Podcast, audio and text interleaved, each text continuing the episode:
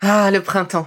La saison, les fruits reviennent sur nos étals, un vrai bonheur. Et pour profiter de ces fruits toute l'année sans attendre, Materne a inventé les gourdes Pimpot en 1998. C'est fou, j'ai l'impression d'avoir toujours eu ces gourdes avec moi. Et pour profiter partout de ces gourdes fruitées, savoureuses, préférez la version sans sucre ajouté. Le format nomade en fait un compagnon incontournable du goûter de nos enfants, petits et grands. Plutôt indispensable d'ailleurs, quand l'on sait que d'après une enquête du Credoc menée en 2019, 69% des jeunes de 3 à 17 ans ne consomment pas assez de fruits et légumes et ont en revanche un goûter bien trop sucré.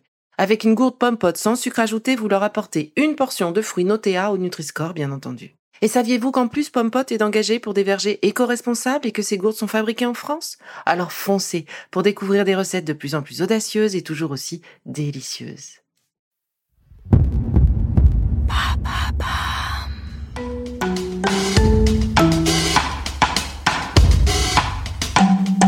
Bienvenue dans Villa Uli. Bonjour. Il est des jours où les choses ne vont pas exactement comme nous l'aurions souhaité. Il n'y a pas si longtemps, je me serais démenée pour que, coûte que coûte, le changement ne se ressente pas. Aujourd'hui, je me dis que c'est l'opportunité de voir les choses autrement, de faire autre chose. Et c'est ce que je vais faire dans cet épisode. J'avais programmé d'interviewer l'autrice de ce livre qui m'a interpellée. Et pour des questions techniques, de mails découverts trop tard, l'interview doit être repoussée. Je ne sais pas encore quand, mais en attendant de vous faire découvrir l'autrice, Camille Peloux, je pouvais déjà vous parler de son livre. Et oui, pour cela, je n'ai pas besoin d'elle. Donc le prochain livre que je vous conseille de lire, de découvrir, c'est La femme chamane, initiation, pratique et rituel aux éditions Marabout de Camille Peloux. Vous avez remarqué que je parle beaucoup de livres en ce moment, ces livres que je lis, que je découvre ou que l'on me conseille. C'est très clairement un moment de ma vie spécifique. En réalité, j'ai pris le temps de me poser. Mon corps ne m'en a pas laissé le choix. Et aujourd'hui, c'est bien tous mes sens que je remets en éveil, d'où cette saison, éveil des sens. Et à mon habitude, je partage tout ce chemin avec vous. Et pour en revenir à nos moutons, La femme chamane. Ce titre m'a plu tout de suite. Alors selon le Larousse, un chaman, un, une chamane, c'est une personne censée communiquer avec le monde des esprits par le recours à diverses techniques comme la transe, l'extase, le voyage initiatique. Et cela pour certaines sociétés traditionnelles d'Asie ou d'Amérique, par exemple. Pour Wikipédia, l'origine du mot chaman vient probablement du russe chaman, c'est-à-dire prêtre, médecin, magicien. Oui, tout cela ensemble. Différentes définitions caractérisent donc le chaman comme une personne qui possède la connaissance. On pourrait dire une connaissance. Alors j'ai commandé le livre et entamé sa lecture. La promesse du livre, eh bien, c'est qu'il nous propose un chemin de guérison à la découverte des savoirs traditionnels pour se sentir vivant ou vivante. Ben ça, c'est tout Evely. Alors évidemment, je me suis plongée dans sa lecture. Et dans ce livre, ponctué d'exercices pratiques, de rituels, de questionnements, de réflexions, nous avançons accompagnés de Camille Peloux afin de reprendre contact avec notre corps, nos émotions, notre intuition, notre lien avec les autres et avec la nature. Et en attendant de pouvoir en parler avec Camille, justement, je souhaite vous partager un passage de l'avant-propos du livre qui me semblait correspondre, ou en tout cas vous aider à comprendre ce que vous trouverez dans le livre ou ce que vous pourrez formuler comme attente face à cet ouvrage. Et d'ailleurs, notre prochaine interview, qui ne devrait pas tant tarder, pourrait également être nourrie de vos questions. Et pour cela, bah, il vous suffit de me les transmettre sur mon Instagram, at Life. Avant de poursuivre notre épisode, je souhaitais vous présenter notre partenaire. Alors justement, ce petit extrait de l'avant-propos de Camille, eh bien je vous propose de l'écouter, le voici. Un voyage, un cheminement. Ce livre est une invitation à suivre un chemin de guérison. Ce livre est en lui-même un chemin. Ce chemin est un parcours d'amour. Ce chemin est une voie vers la liberté. C'est avec beaucoup de curiosité et d'allégresse que j'explore, que je lis connaissance, que j'observe et que je cherche. Mon apprentissage passe par l'expérience directe, par la rencontre de guérisseurs, guérisseuses traditionnelles et par l'échange avec des personnalités en marge.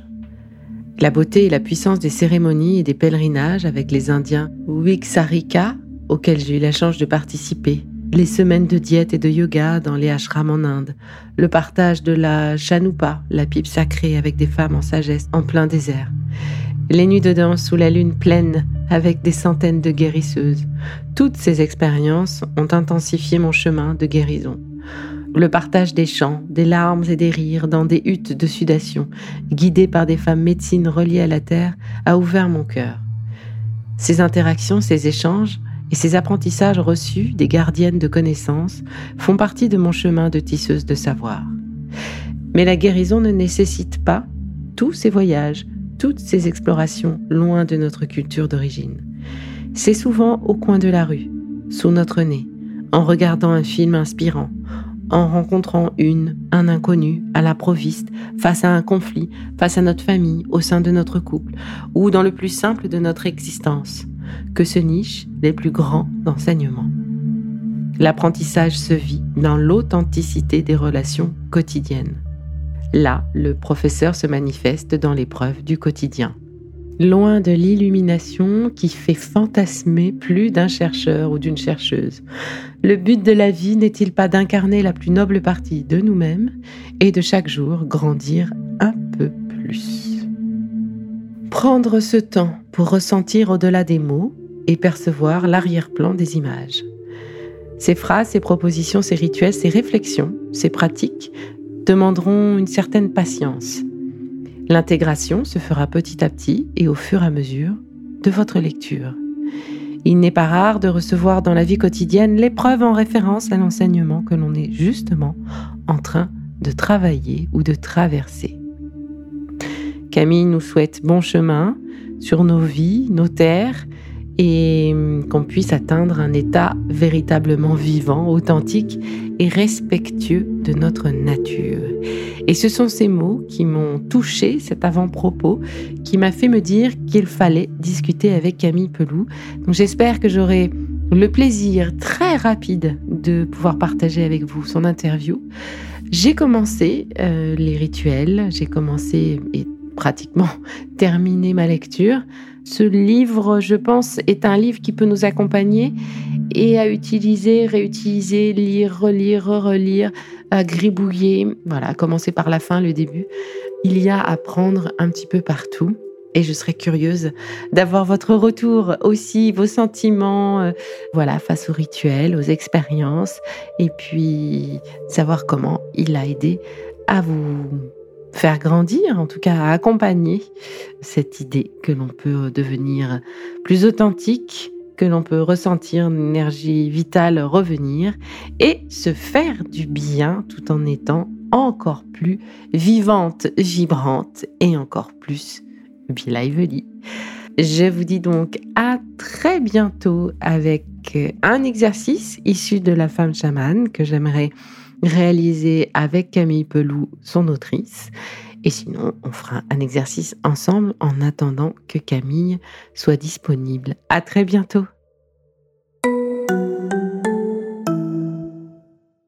Si ce que je fais vous plaît, continuez de le noter et abonnez-vous pour ne louper aucun de mes futurs épisodes. Vous pouvez aussi me retrouver sur mon compte Instagram at Life. Et en attendant le prochain épisode, surtout continuez de prendre soin de vous, car c'est bon pour tout le monde.